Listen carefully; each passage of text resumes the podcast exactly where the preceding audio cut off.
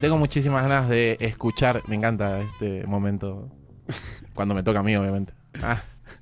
Em, tengo muchísimas ganas de escuchar Mira, te le en la mente, parece. Todo aparenta normal en cronología inversa. la forma del río, los pies fugitivos, la piedra, las sales, sigo la vertiente.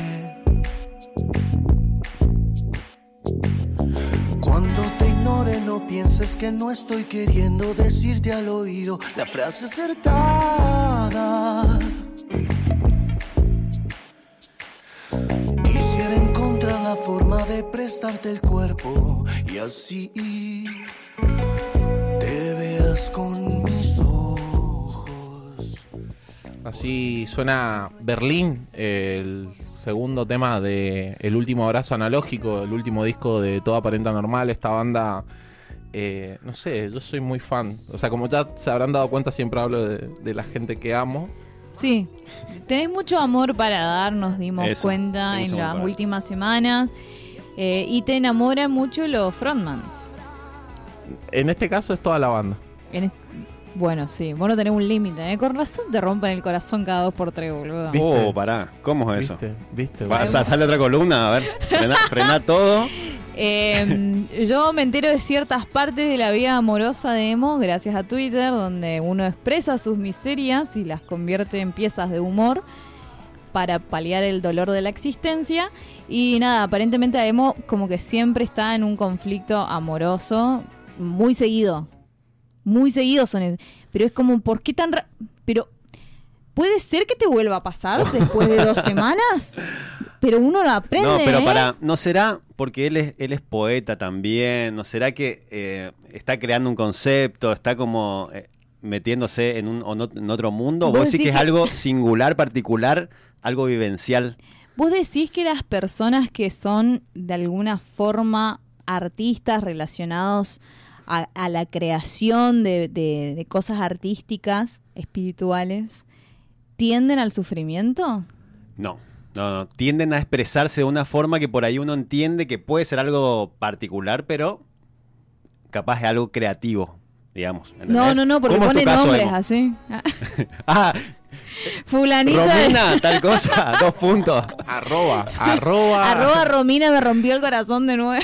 Em, ¿Querés charlar de eso? ¿Querés seguir con tu columna?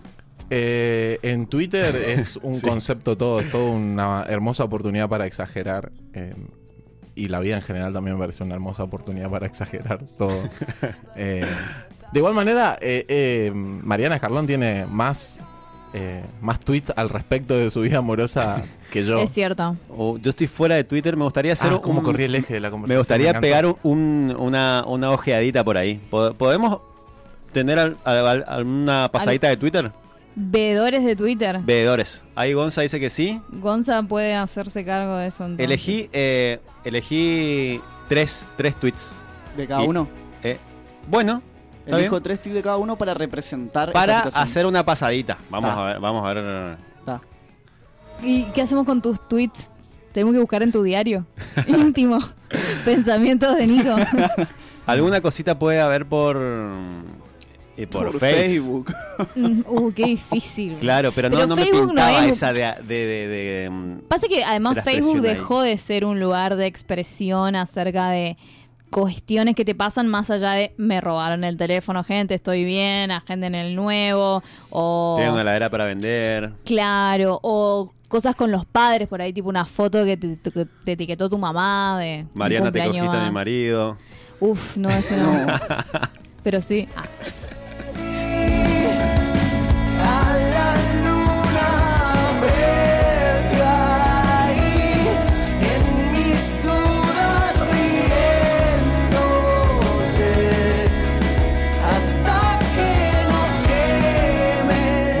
dejando las cuestiones amorosas y tuiteras de lado. Ya volveremos. sí, por supuesto, siempre volvemos. No de esa manera, pero siempre volvemos. Eh, Todo Aparenta Normal es una banda de Don Torcuato, eh, fundada en 2009.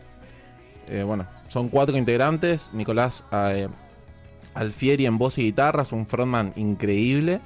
Eh, Juan Pablo Alfieri en batería, samplers y coros, Luca Barzán en guitarras, teclados y coros y Alexis Kolev en bajo y coros.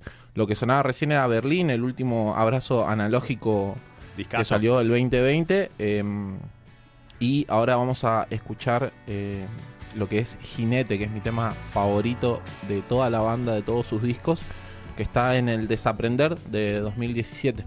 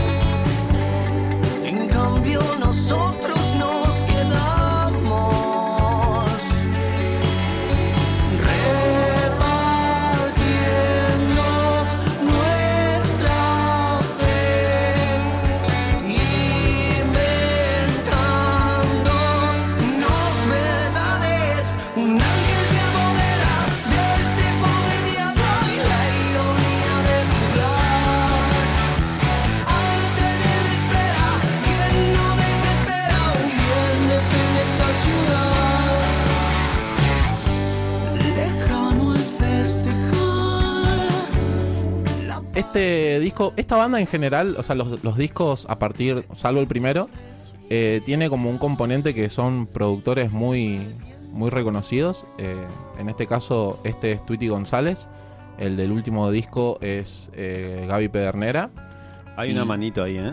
Y De producción importante. sí, sí, sí, ellos, es, hay una, una diferencia muy marcada entre el primer disco, que es el último tema que vamos a escuchar ahora dentro de dos temas más, y este. Y em, ahora vamos a escuchar eh, Agazapado de Hijos del Mundo.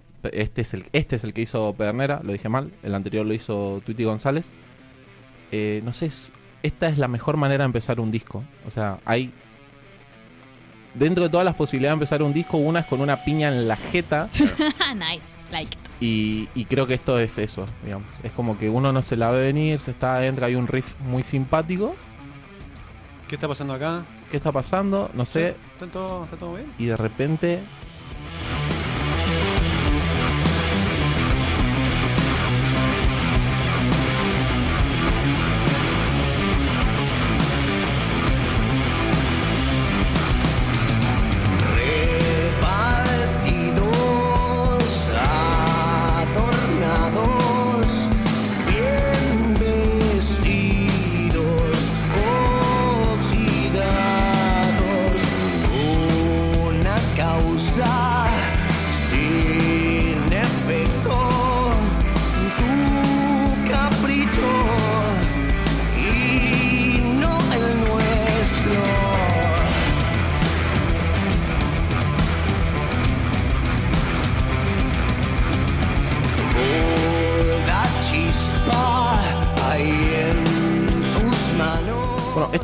Eh, le valió una nominación a los premios Gardel, como había dicho anteriormente, en el 2015, o sea, al, año siguiente que salió.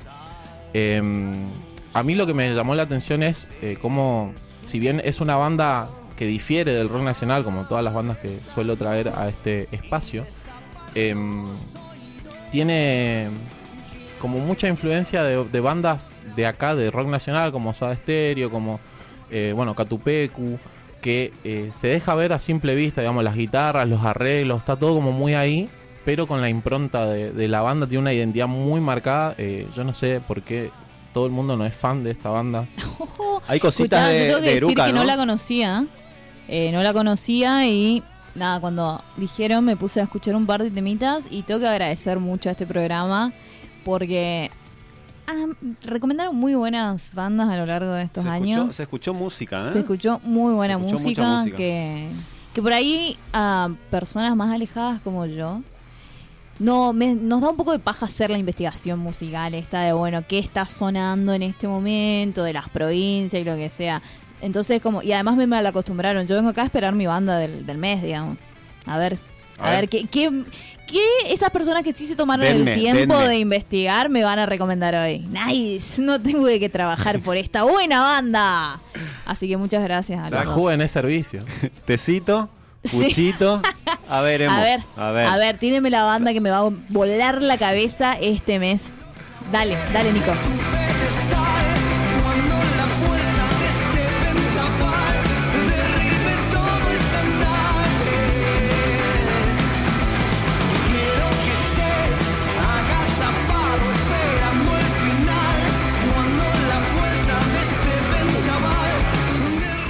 Buen nombre.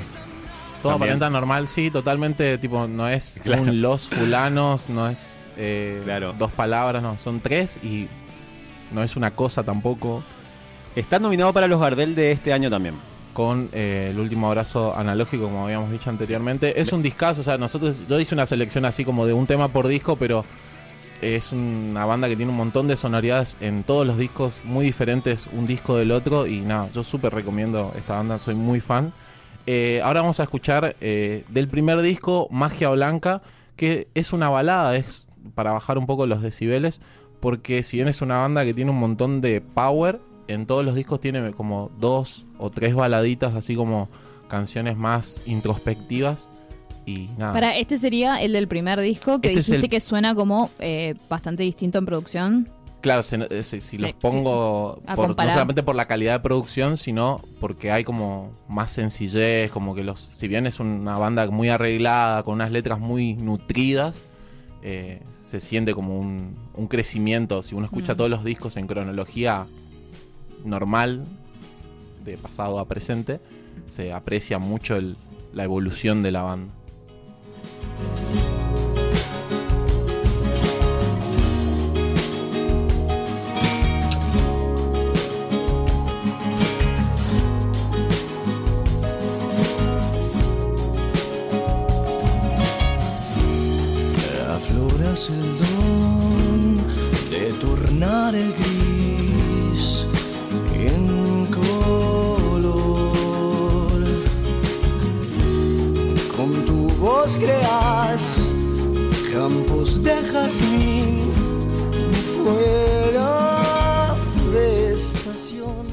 Eh, bueno, como decía, tiene diferentes baladas así más introspectivas. Todos los temas de Toda Aparenta son como con unas letras bien cargadas, con mucho recurso literario ahí, como bastante poesía. Súper interesante, es una banda que invita a escuchar un montón.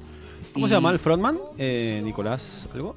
Eh, Al- Alfieri. Lo vi varias veces en, en acústicos. Él también tiene como un formato. Se ve que es él, él es como el- la cabeza un poco, ¿no? De, de la No banda. sé cómo trabajan a nivel composición, sé que él es la- las letras son de Las él. letras son de él. Eh, él tiene también como una especie de, eh, de set acústico, digamos. Que, Hay- que lo estuvo trabajando, que está bueno. Y, y lo vi, lo, lo presentó también en, en- en Instagram. Y está bueno.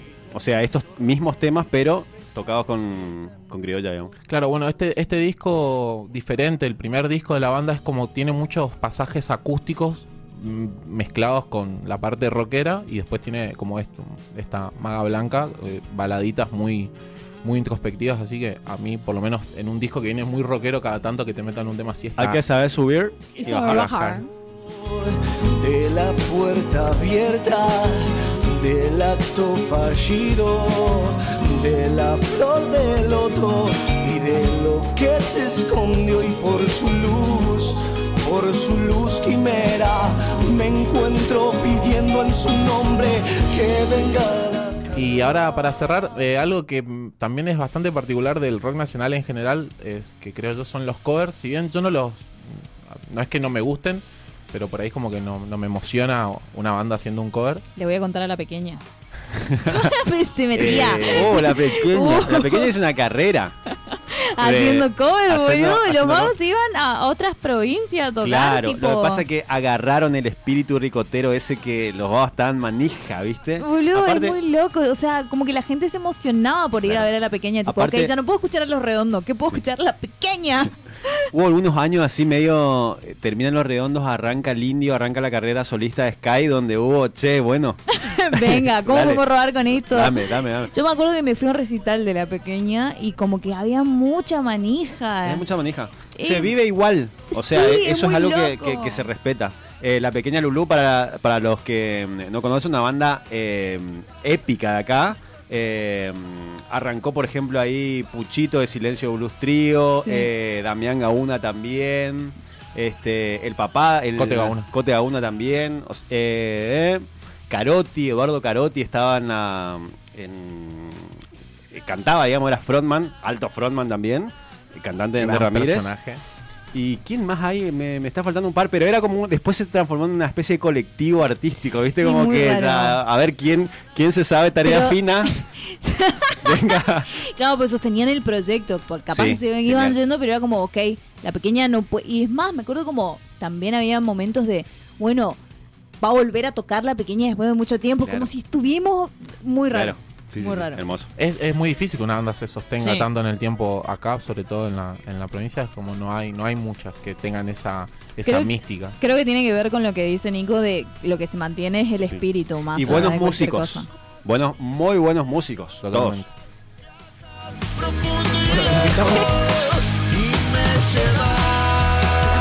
Bueno, lo que estaba sonando ahí es Perfectos Cromosomas, como le estaba diciendo, eh, un temazo de Todos. Catu Este es un temazo. que no solamente lo tiene sonando a toda aparenta, sino que tiene la participación de Fernando Ruiz Díaz.